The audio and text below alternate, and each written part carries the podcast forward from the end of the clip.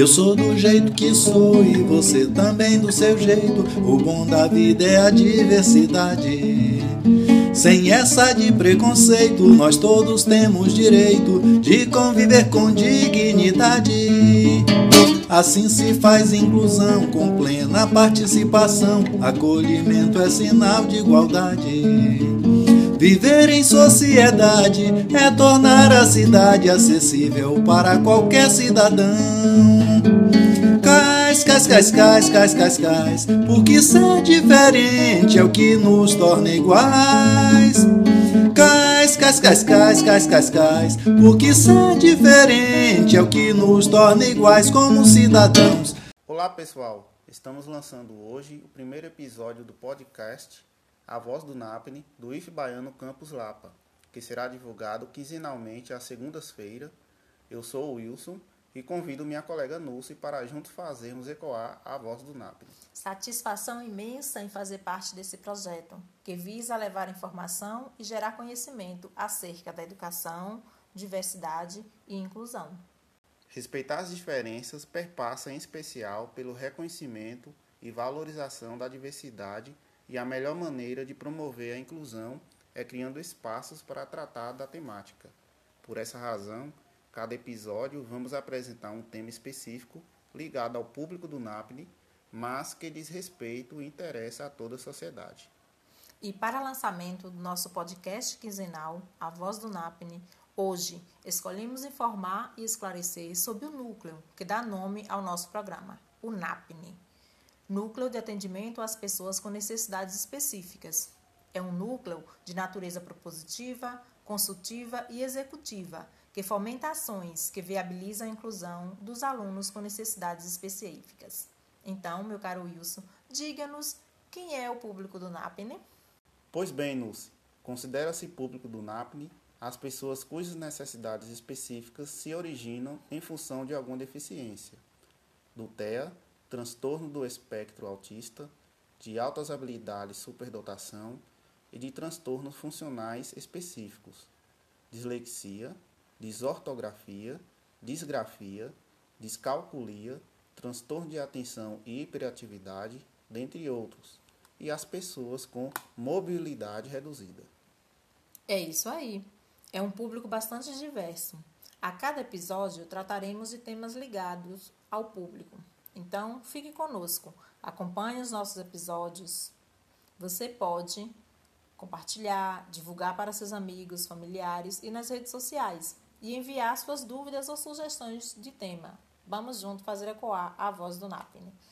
Se você quiser sugerir um tema, fazer uma pergunta ou mesmo participar de um dos nossos episódios, mande um e-mail para napne@lapa.ifbaiano.edu.br que entraremos em contato. Mas é importante, Nussi, que neste episódio apresentemos as pessoas que fazem parte do núcleo em nosso campus. Importante mesmo, Wilson. Somos um núcleo que, embora apresente um serviço que diz respeito a toda a comunidade escolar, temos alguns servidores diretamente envolvidos e que cumprem um papel importante no planejamento, execução e avaliação das ações desenvolvidas pelo coletivo.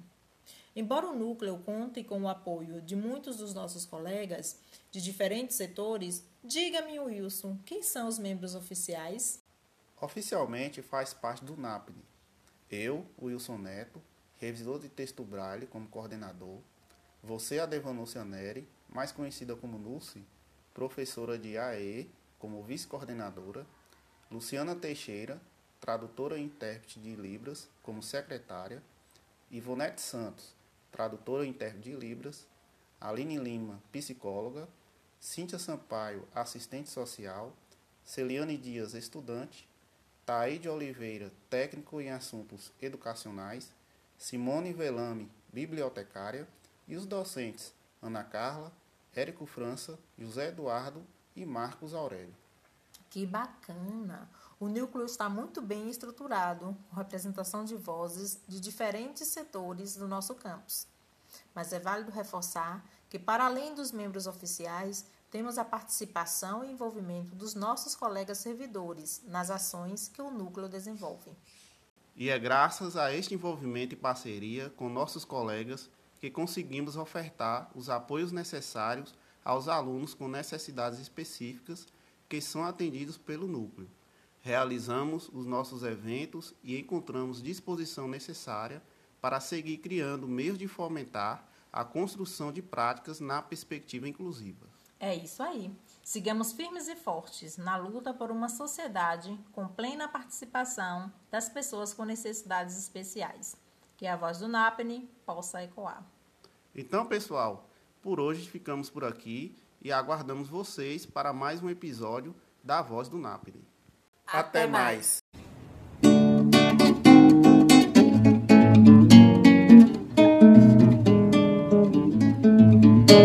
Eu sou do jeito que sou e você também do seu jeito. O bom da vida é a diversidade. Sem essa de preconceito, nós todos temos direito de conviver com dignidade.